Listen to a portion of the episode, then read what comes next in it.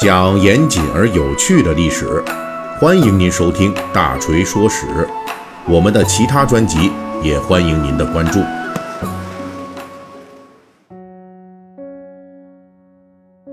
最近因为新冠肺炎疫情的原因，分餐制再度成为大家所关注的话题之一。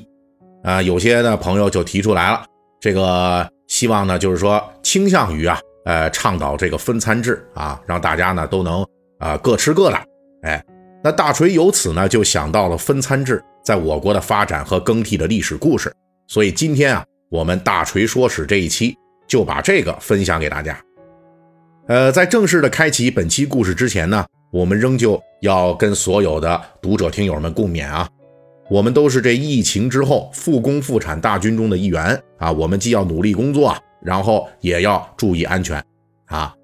我国的这个分餐历史其实非常悠久了，根据现代学者的研究啊，起码已经有三千年以上的历史了。分餐制的起源被认为跟周礼的应用有直接关系。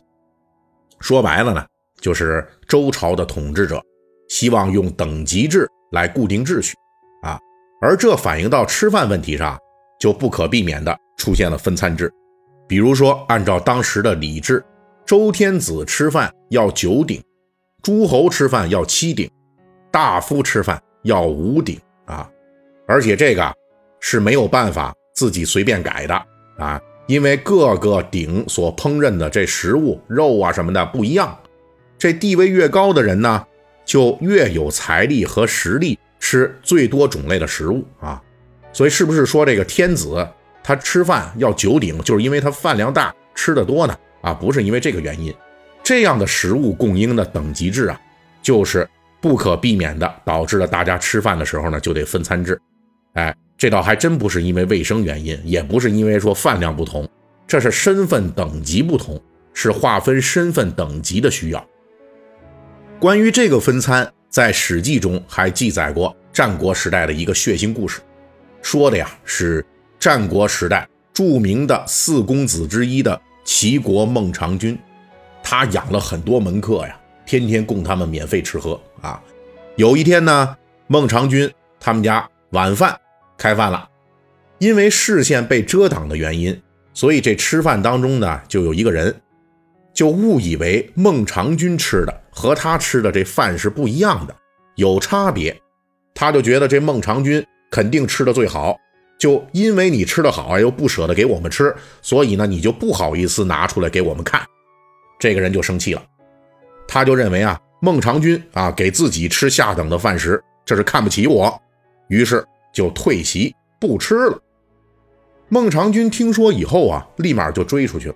拿着自己吃的饭给那人看啊，说兄弟，你瞧瞧，咱俩吃的是不是一样的吧？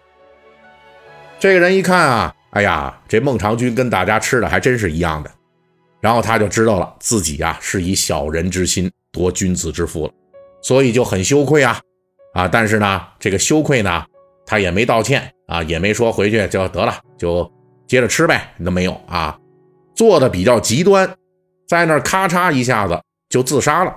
自杀谢罪。这《史记》里边这个故事啊，听着确实是比较血腥啊。搁我们现在讲了，这实在是不值当的呀。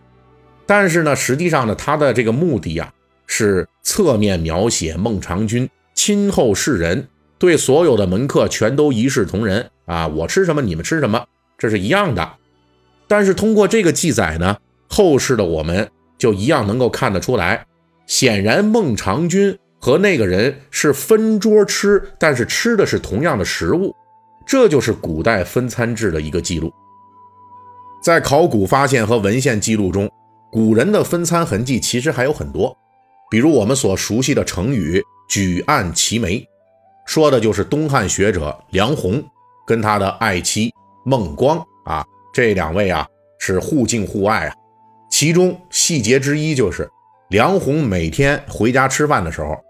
妻子孟光为了表示对自己丈夫的尊重，每次吃饭都是把装满食物的食案举到齐眉之处，就跟自己眉毛这么高啊，举得这么高，这是表示恭敬的意思啊。通过这里呢，我们就能够知道古代分餐的两个细节。第一个，是东汉分餐的时候啊，人们通常是用石案的，也就是矮桌啊，也有用石盘的。这石案和石盘什么区别呢？就是在于这石案它是有桌腿的，所以说它是桌子嘛。那这个第二个细节就是那个时候分餐的食物啊，这个重量应该不会太大啊。这个逻辑很好理解啊。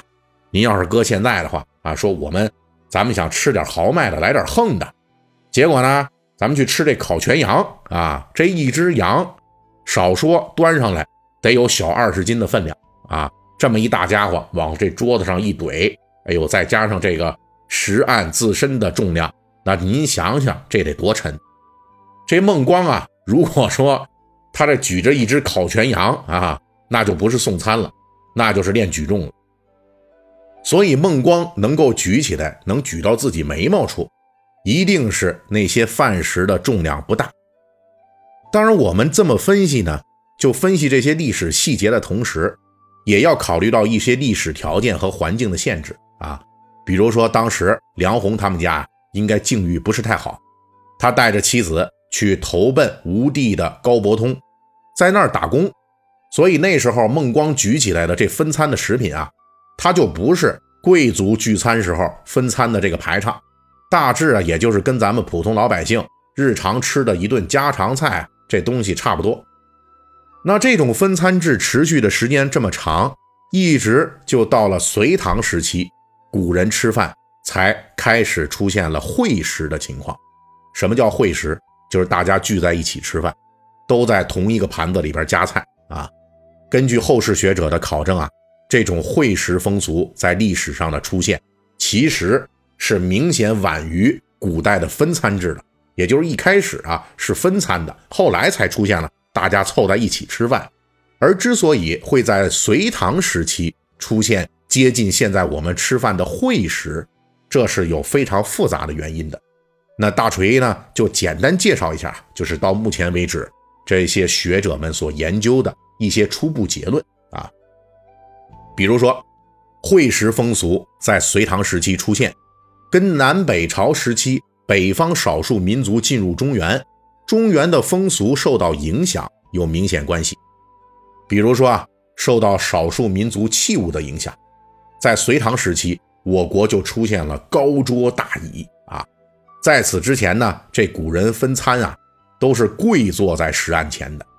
这个也说明啊，那个时候应该胖子不多，很少啊。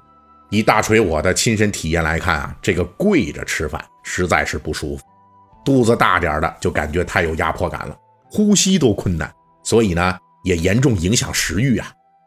那有方便聚众饮食的这个桌椅出现了，大家可以坐在那儿吃了，就代表着当时大家聚餐会食就成为了一种可能。还有学者认为，以前分餐分案的时候，大家这距离啊都比较开啊，这跟当时的服饰发展也有关系。古人一度是宽袍大袖的那种着装，占地面积比较大呀，走起路来各种忽闪。分餐的时候呢，会有效的。避免吃饭的时候大家离得远啊，那就能够避免这互相的触碰、互相干扰了啊。但是到了隋唐以后啊，随着胡人的服装更多的加入了中原服饰的文化啊，所以穿的就没那么宽大，就倾向于这种有一些紧身修身了。那反而呢，代表着这个大家的这个分餐距离呀，哎，就可以靠近了啊。